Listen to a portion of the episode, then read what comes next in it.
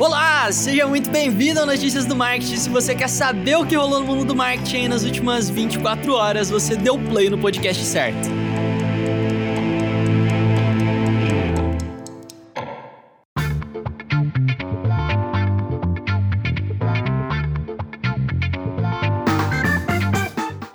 Mas que bagunça é essa aqui? O Vini sai por um dia e o podcast já atrasou? Estevão, favor passar no RH. Não, não, pera aí, vamos conversar a respeito disso. Vamos conversar aqui na boa, na moralzinha, porque o que aconteceu foi que ao invés de agendar o episódio para 7 da manhã, ele foi agendado para 7 da noite. Olha só.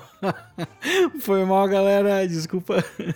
Desculpa a bagunça aí. Mas aproveitem para valorizar o Notícias do Marketing. E se o Notícias do Marketing não existisse, não tivesse aqui, né? Não? Mas como vocês sabem, essa semana, toda semana, a abertura é do Vini, porque o Vini tá, passou por esse procedimento cirúrgico aí. Daqui a pouco ele tá de volta com a gente. Mas o que, que vai acontecer agora, Vini? O que vai acontecer é que eu vou ter que comer sopinha e tomar sorvete durante uns dias e não vai rolar de gravar o podcast. Pô, sacanagem, mas nós estamos aqui te esperando, então se recupera bem, beleza? E vai ter notícia hoje ou não vai? Tem bastante notícia e o Estevão já vai mandar a primeira daí. Isso, vamos para as notícias. Logo o Vini tá de volta com a gente. Primeira notícia é que o Telegram anunciou chamadas em vídeos um a um. Somente um a um agora no começo, mas a ideia deles é lançar chamadas em vídeo em grupo nos próximos meses. Essa é considerada uma versão alfa, então quer dizer que tem muita coisa pela frente, mas já está disponível o recurso agora. Uma coisa bacana é que todas as chamadas têm criptografia ponta a ponta. E eles colocaram algo que eu nunca tinha visto em nenhum mensageiro, na verdade. Eles têm um, um, quatro emojis. Por exemplo, você entra numa ligação, aí tem quatro emojis que aparecem no canto superior direito da sua tela. É para você verificar se a sua ligação é completamente segura. Se a outra pessoa ver os mesmos os quatro emojis que nem você, então quer dizer que você pode uh, ficar tranquilo aí com a sua ligação, que ela vai ser 100% segura, porque tem criptografia ponta a ponta. Achei, achei fantástico, né? O recurso, ele já suporta o PIP, né? Que é trans, é, ele rodar, na verdade, minimizado, então você pode pode continuar com uma ligação e fazer outras coisas no Telegram, que ele é multitarefa. Hoje o Telegram tá com 400 milhões de usuários e eu vou te falar uma coisa. O Vini já curte pra caramba. Eu, eu já não curtia tanto, achava ele é, legalzinho, sabe? Apesar de ter uma quantidade de recursos incríveis quando você compara com o WhatsApp, enfim. Agora eu tô olhando pro Telegram de uma forma um pouco diferente de uns tempos pra cá, mas conta pra mim, você tem usado? Manda, manda no, no direct ali do Instagram. Eu quero saber. Vocês têm usado o Telegram no dia a dia? Como é que tá isso para vocês? Você ainda não curte, prefere o WhatsApp? Fala, fala mais, eu quero, eu quero te ouvir, beleza? E um tempo atrás o Vini deu uma notícia de que na Austrália as notícias, o Google e o Facebook teriam que pagar pelas notícias que, ele, que eles distribuem, basicamente. Uh, o, que, o que é algo um pouco complexo, né? Porque se você pensar em todo o processo de distribuição e comparar isso com busca, enfim. O que aconteceu foi que hoje o Google falou que, olha, galera, é, vocês precisam entender que se essas regras rolarem de verdade, isso vai interferir de forma considerável na forma como funciona a busca do Google e do YouTube na Austrália. Né? Então, se o Facebook tiver que pagar, o Facebook não se manifestou a respeito disso recente, uh, mas essa foi a resposta específica do Google. Eles pausaram alguns contratos contratos de licenciamento que iam rolar ali na Austrália agora por conta desse, dessa situação toda. E pode chegar ao ponto do Google parar de fornecer notícias na Austrália, eu acredito, porque isso tem um histórico. Em 2014, o Google congelou temporariamente o Google News na França. Na França, não, perdão. Não, não sei porque eu falei a França. na Espanha congelou na Espanha por conta de uma taxação que o governo queria colocar em cima de notícias que eram distribuídas lá da mesma forma. Então, eu sinceramente acho que não, não faz sentido nenhum. É algo que talvez um modelo precisa ser estruturado, trabalhar em conjunto com a mídia para encontrar soluções possíveis para essa situação, mas do, da forma como a Austrália quer fazer, eu acho assim, é muito difícil imaginar isso no para frente.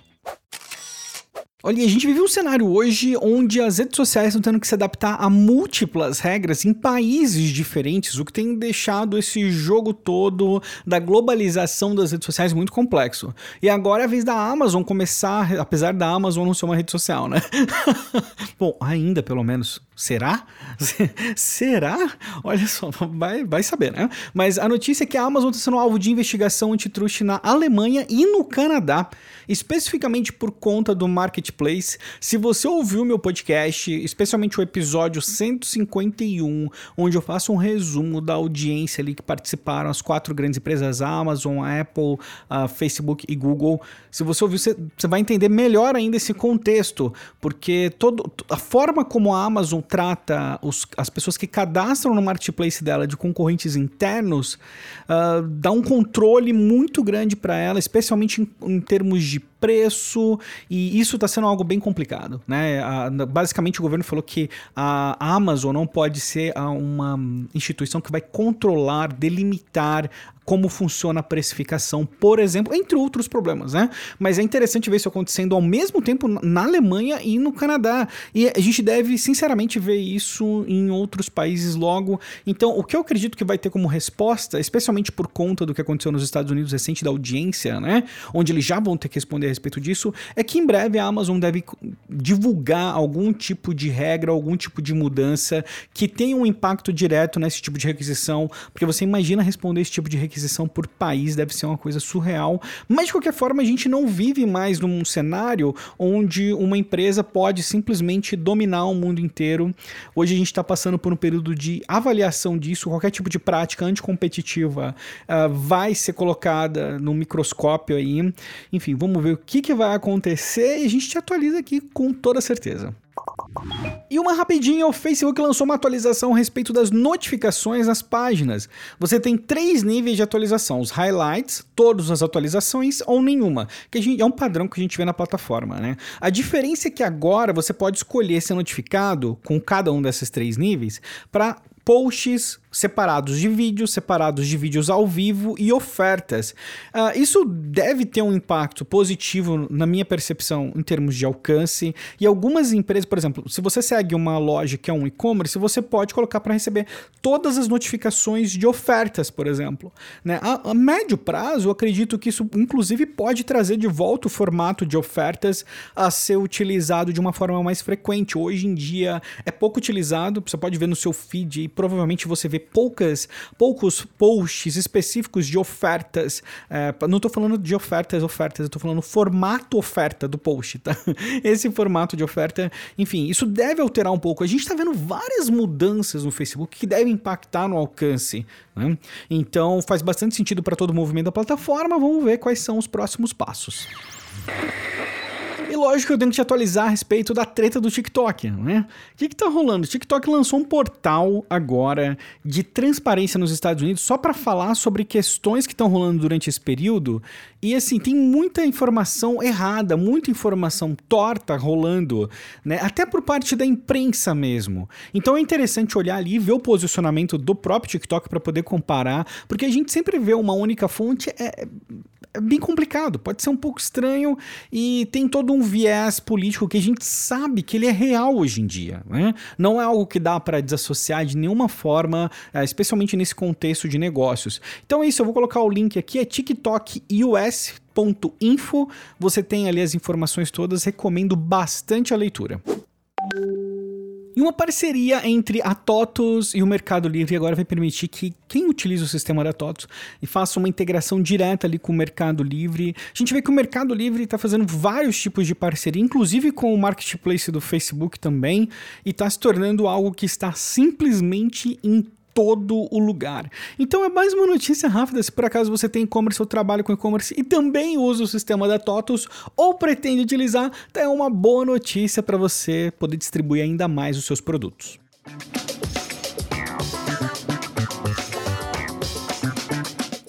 E é isso, finalizamos mais um episódio com muitas novidades, novidades mais rápidas. Nessa semana vai ser assim quanto o Vini não volta, né? Eu acho que vocês não quero que vocês cansem de me ouvir também.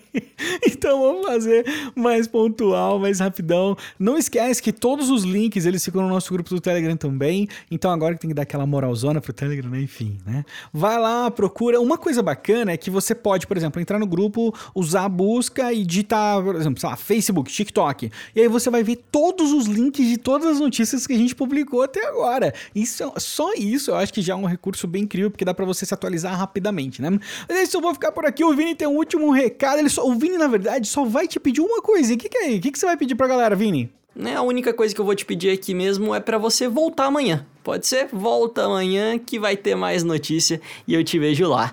Valeu!